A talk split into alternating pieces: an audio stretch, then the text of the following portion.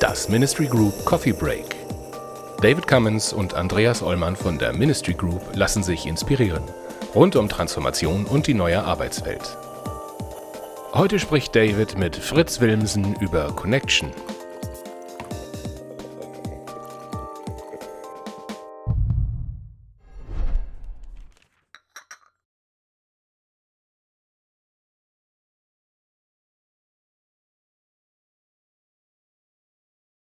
Hi, Frits.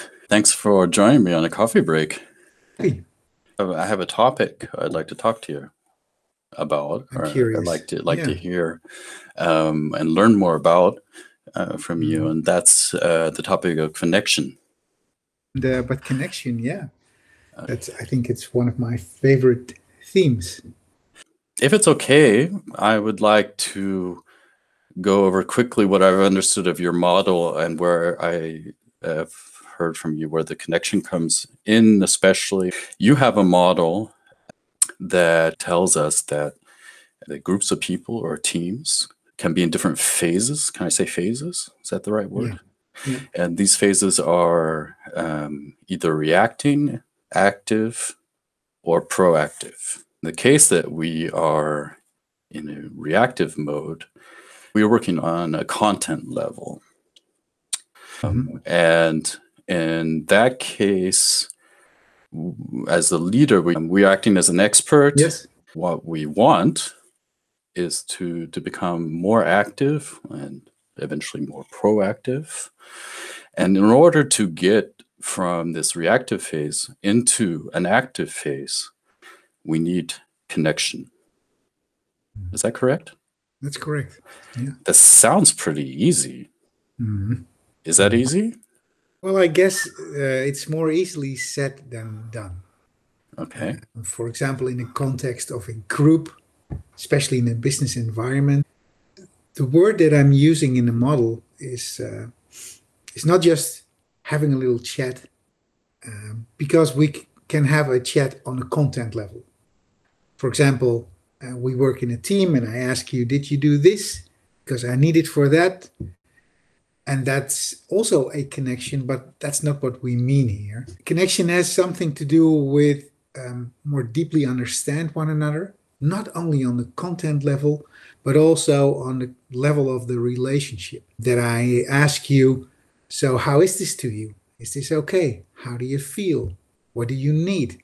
Hey, that's interesting. It is about getting into a connection beyond behavior, because behind behavior, we have our feelings um, and our needs. And when we connect on that level, we more easily get to uh, a common ground. But to get to that level, that is not always easy. That is a challenge sometimes because I can think, hey, um, you asked me this about what I had to do. I feel annoyed, but I don't want to lose the relationship with you. So I give you an answer on the content level, but I don't tell you what I really actually feel. Then we are not really connected. Connected has something to do with um, trust, being open, leveling with one another. And that's the birth ground for a creative level, the active level that you talked about. So it's a, it's about feelings Yeah.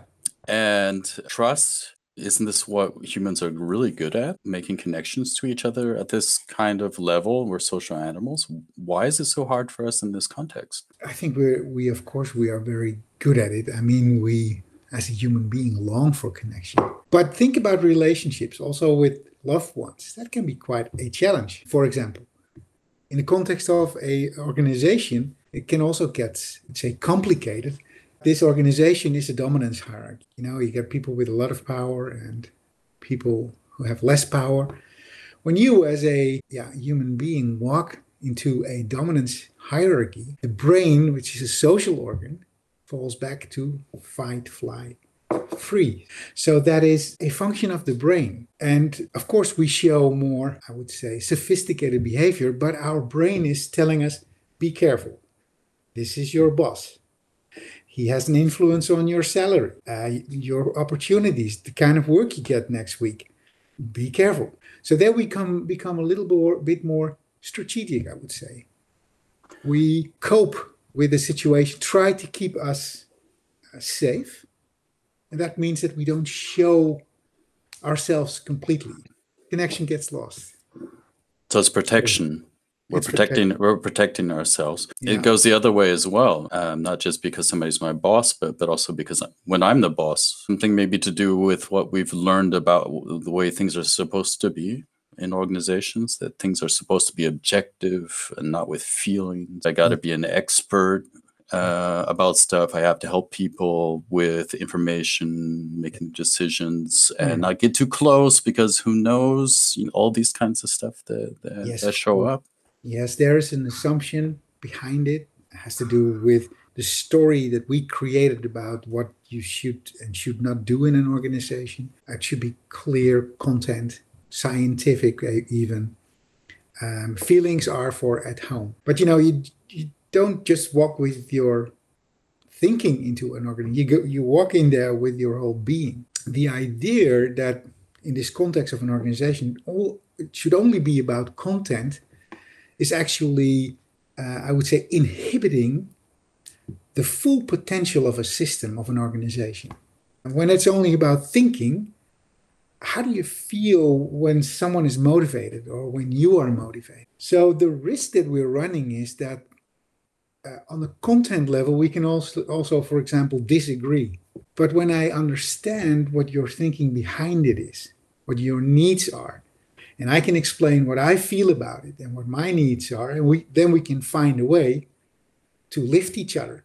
To say, how can we find a way that's working for you and me at the same time? Sometimes our feelings, I don't like you, or I'm afraid, so I close down, is in between getting connected. And then the system is not getting to its full potential. Vulnerability or being open precedes trust trust as a synonym for really having a connection. So you said, hey, for me as a boss as well, it's also how do I do this with people? I should not touch the feeling level, but stay on the content level. You as a boss as well, it can be very helpful, for example, to say, like, hey, I saw this happening in the team. Uh, make me feel a little bit uncomfortable. Uh, my tendency is now to take over, do it myself, but I'd like to talk to you about it. What's going on here and how's it to you? Is that okay? In Germany, there's so many beautiful words. For example, doing it like this is ein Beziehungsangebot. It is offering a relationship of finding this out together. And there you get to a, an active and creative level. So we use the wisdom that is in the system and not only in the head of someone who has the power because then we you know we get into a lot of trouble. Well look around in the world today. Starting to become more clear for me why this is so so difficult to realize out even though it's quite easy to say. And when i came back from the workshop you, you had you gave i came back and i was like hey yeah and i started seeing things like this and i was telling other people as well. It's like hey wow look look at the connection and i was explaining this uh, to them and after a while i realized it's not getting there. Of course in the workshop with you i had quite an experience also of how it works and just talking about it was probably working on the content level and not arriving there. But one other thing i also wanted to ask you you uh, said and you said in this workshop as well sometimes it needs the expert I so kind of understood that as if a team is in reactive mode, you can't work on a different level. You have to also find the level they're on, and sometimes you have to have that. So sometimes you have to be the expert as a uh, as a leader. yeah But the fact that you're being an expert keeps you in the reactive mode. So sometimes I have to be an expert, but Yeah. being an expert keeps me in reactive mode. yeah Uh, what am I supposed to do? yeah you know the um, the interesting thing is what you're touching upon here is that the model that I, I that we're talking about it's called impeccable leadership is operating from the idea that the behavior of the leader has an impact on the behavior of a group. Well, it's also sound, you know, not like rocket science. But when you are an expert, and that's necessary for to connect to the group because they want to know what's the drill here, how do we do it, what's the larger, what's the bigger picture, can you help me out on a content level to do my work in a good way? That's that's perfectly fine. You need an expert, and you need expertise, of course. But at the same time, when you keep being an expert, your people will not their their ability to develop themselves to become an expert will be limited if you give all the answers.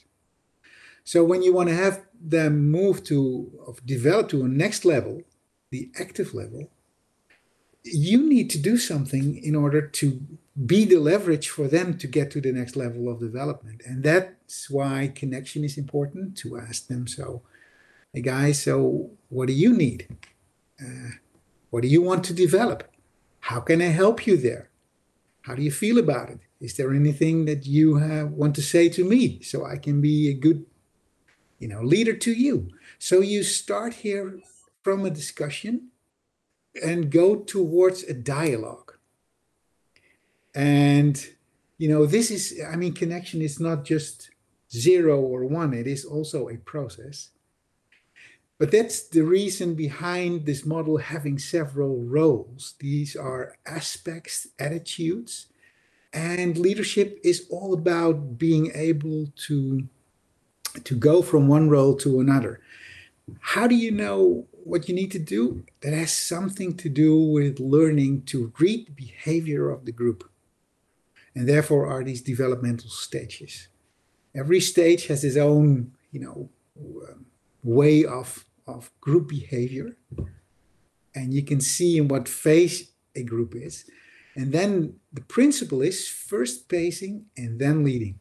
So, for example, when a group is reactive, uh, suppose they are a little afraid, and they want you to give all the answers and just let me do my thing and then everything will uh, be okay i make sure that i cover my ass so to say and uh, everything is fine that's reactive because there are a lot of you know, relationship that are not connected when you when you try to solve this as a leader by giving all the answers taking over when something is not being done you you are having a strong position of power and of expertise, but the group stays the same way. So the next challenge is to connect. So what's going on here? And ask them what they need and what their feelings are. So by asking these kind of questions, you already move towards connection and a coach role and help people to get in a process to become active themselves. Now you don't have all the answers, you start asking questions, and the effect is that you move from reactive to active. So all these roles are relevant, but it is about finding your way there. And this is why impeccable leadership is kind of a an explanatory framework that helps you to see what's what's the dynamic here, what's going on, and how can I pace and then lead towards the next level of development. What comes to my mind now is that in my days uh, of studying about organizational development, you had these ideas about you need to have a burning platform. You need to have a burning because you know when people feel the need, then they will change, and then the consultants comes in and then they say, "Oh, people don't want to change." No, but think about the brain again. You know, with fight, fly, and, and freeze. When there's a burning platform, your your brain is saying, "Wait a minute, whoa." So all these defense mechanisms are starting. You don't need a burning platform. Of course, you need, you know, that people uh, understand the urgency, but you do this in a dialogue. You do this in a dialogue and then we can find a way our way together. This is how you build a proactive system. Utilize the wisdom that's in the system. Frits, i i see that we're going to have to do lots of coffee breaks together. Would be great. Uh, i'm very grateful. Thank you for your for sharing and I, I think that can help a lot of people, uh, I think. And um, looking forward to the next coffee break with you very soon, I hope. I'm honored. And, and uh, yeah, talk to you soon. Talk to you soon. Bye.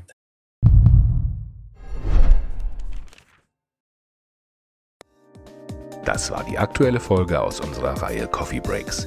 Andreas Ollmann und David Cummins von der Ministry Group diskutieren hier mit wechselnden Gästen die Herausforderungen im Kontext von New Work, digitaler Transformation und Leadership.